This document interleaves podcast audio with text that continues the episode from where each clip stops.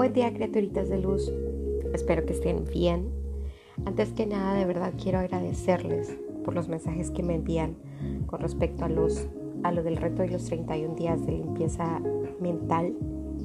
Por un momento me decepcioné y pensé que nadie le estaba poniendo atención, que nadie los veía, pero me emocionó leer que a más de una persona le está sirviendo, que más de una persona lo toma en consideración y que lo está realizando. De verdad, muchísimas gracias por esos mensajes. Este era creo que el objetivo principal de compartirlo con ustedes y, realmente me hace sentir bastante feliz. El tema de hoy viene en aras de pues exponer nuestra realidad como país, ya que el pasado 17 de mayo se celebró el Día Internacional contra la Homofobia, Transfobia y Bifobia. Y esto fue en medio de una marcha luchando en contra de un gobierno que excluye e invisibiliza la necesidad de que estas personas sean tratadas como iguales. Entonces decidí utilizar este espacio para aportar mi granito de arena. El tema de hoy surgió eh, después de, leer el libro de Beatriz Preciado llamado Manifiesto Contrasexual. Sé que puede sonar un poco polémico porque hay tantas variantes de pensamiento y lo que menos quiero es imponer mi forma de pensar.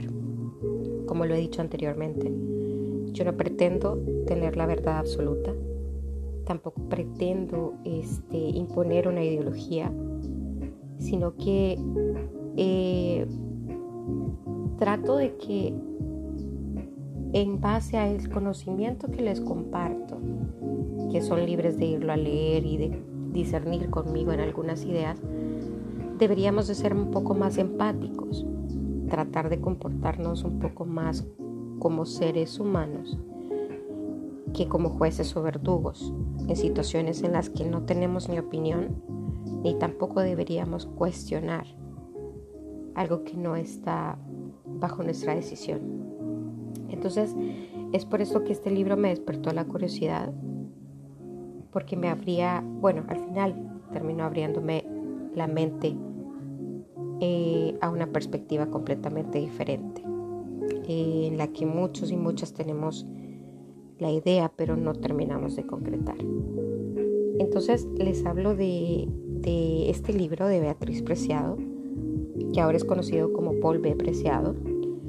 Es un filósofo trans conocido por su teoría queer y por estudios sobre el género, que en este libro hace una crítica tan, no sé cómo decirlo, cruel o ácido hacia la palabra, creo que es ácido la palabra adecuada, eh, hacia la sociedad heterocentrista, donde combina estos mecanismos de poder cultural, social y político, que al final son los responsables de la asignación de características clásicas para el sexo y el género. Entonces, todo esto lo hace utilizando recursos de construcción derridiana o la idea Foucaultiana de tecnología, que por cierto pueden leer el libro de tecnologías del yo de Foucault para tener una idea un poco más amplia acerca de este concepto. Entonces, Beatriz Preciado en su, en su texto nos explica que la contrasexualidad es en primer lugar un análisis crítico de la diferencia de género y sexo es producto del contrato y esta palabra, a mí en lo personal, contrato, me, me hizo eco, porque es un contrato heterocentrado, cuyas normativas han sido insertadas en los cuerpos como verdades biológicas. Esto fue dicho por Judith Butler. Y seamos sinceros, desde los siglos de los siglos hemos lidiado con este concepto que te hace pensar que sos heterosexual, o sea, es como obligatorio. Y aquí les pido que si su mente es un poco cerrada ante este tema, tratemos de dar un paso atrás, dejando a lado creencias impuestas por religión y cultura y que abran un poco el panorama. Pregúntense realmente, ¿yo decidí o me pusieron mi sexualidad? Porque creo que eso es lo normal. O sea, que, en, algún momento de tu adolescencia te preguntaste si realmente te gustaban los hombres o te gustaban las mujeres. Y creo que, que si alguien no te lo hubiera dicho, si alguien no te lo hubiera impuesto, realmente tú hubieras estado 100% seguro de que eras heterosexual.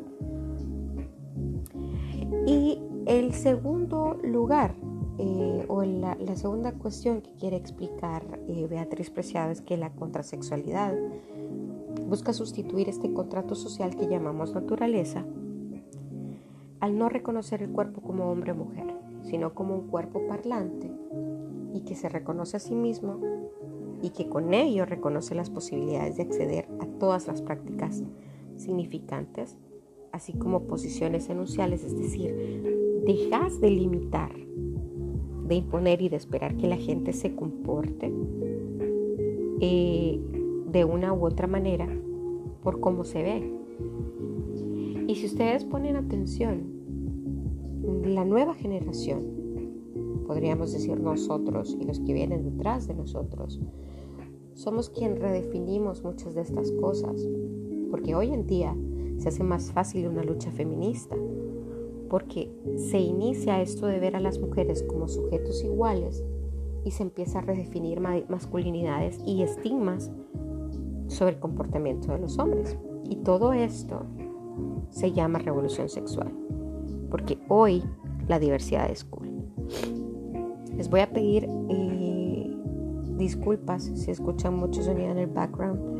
Mis vecinos me escucharon grabar el primer intento del podcast y creo que el tema no les simpatizó mucho. Entonces están haciendo un poco más de ruido como para tratar de distorsionar esto, pero no les vamos a poner atención. Eh, entonces, siguiendo. Hoy en día, estamos hablando de 2021, la sexualidad es un derecho humano, porque hoy hablamos de salud sexual. Países como el nuestro realmente están lejos de poner la atención requerida tanto a la identidad sexual como a la identidad de género, como a la educación sexual. Pero eso no quiere decir que no exista. Graciosamente archivamos leyes que se van a utilizar para esto.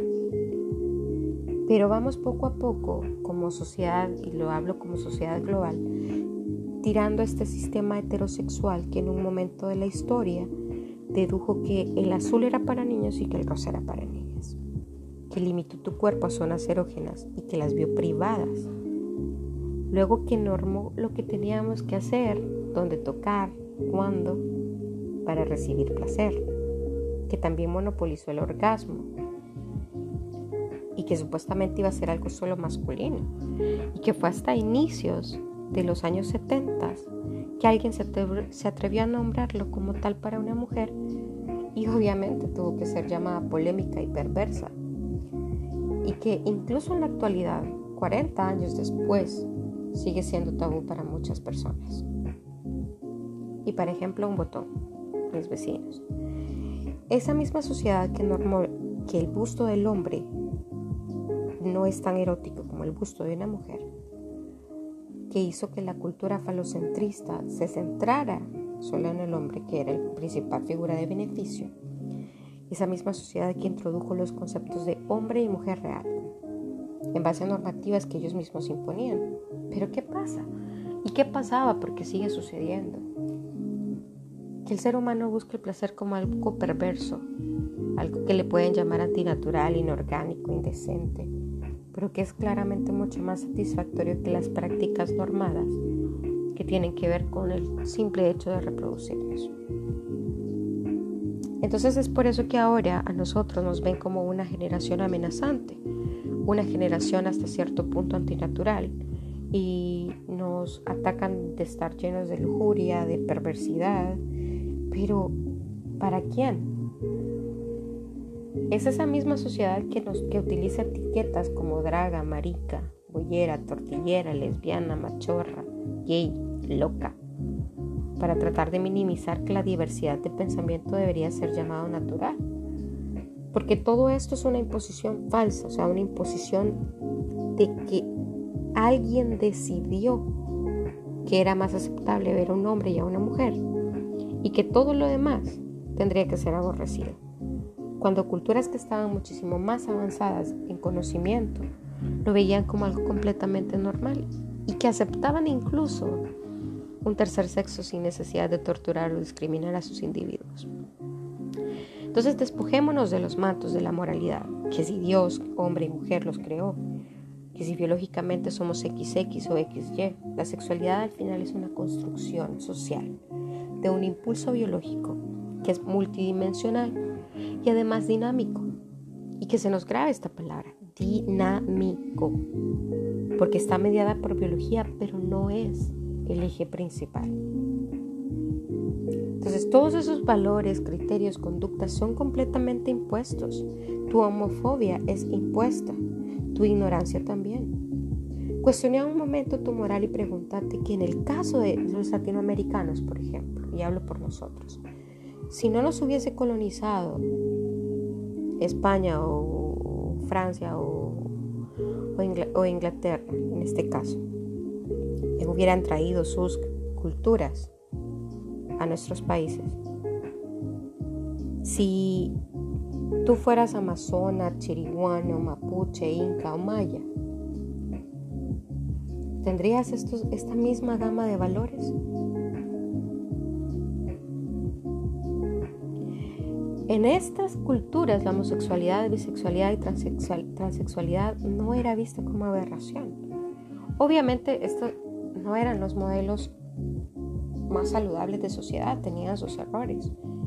Pero si tú no fueses judeo-cristiano, probablemente no fueras homofóbico. Y al final todo eso te lo dejo para que penses, para que te des cuenta un momento de que la persona que está a la par tuya, esa que no aceptas, esa que, que que querés hacer de menos o a la que a ti no te parece cómo, cómo vive su vida, realmente no tiene por qué pedirte permiso de absolutamente nada. Que te cuestiones qué es lo que está dañando y en qué es lo que te afecta que él viva su vida libremente. Que si es un hombre y se quiere vestir con falda, ¿te hace algún daño? que nació mujer y se quiso convertir en hombre, ¿por qué te atormenta?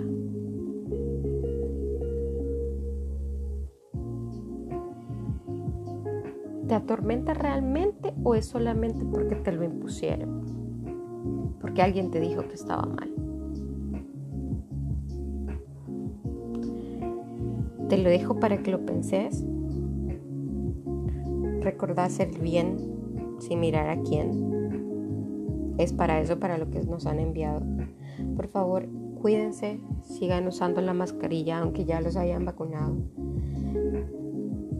Esto todavía no se termina. Y muchísimas gracias por haber llegado hasta este punto y haberme escuchado. Que tengan un excelente fin de semana, que lo disfruten muchísimo y ya saben si ustedes tienen algún comentario, alguna pregunta, si de repente te sentís un poco deprimido y querés hablar, pues aquí estoy. Eh, en lo que pueda ayudar. Recordá que si te gustó el episodio, me puedes regalar un share, un like o un comentario, ya sean en Instagram o en la página de Facebook o este, en Twitter. Y también quiero saludar así enormemente a esas personitas que siempre me mandan un mensaje y me dicen, ya escuché el nuevo episodio, estaba bien chivo que son Andrea, Carla y Camila. De verdad las amo. Mientras ustedes estén ahí, yo siempre voy a estar aquí, ya les dije.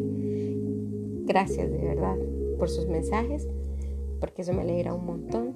Ah, y también a esa personita eh, que realmente no sé si era un él, si era un ella, si era un ella. Eh, no sé su nombre, pero sé que eh, es un nuevo oyente y es eh, de España. Muchísimas gracias. Así que de verdad muchísimas, muchísimas gracias. No se los no se los no se los voy a dejar de decir nunca. Y tengan un feliz fin de semana. Muchísimas gracias. Besitos y chao.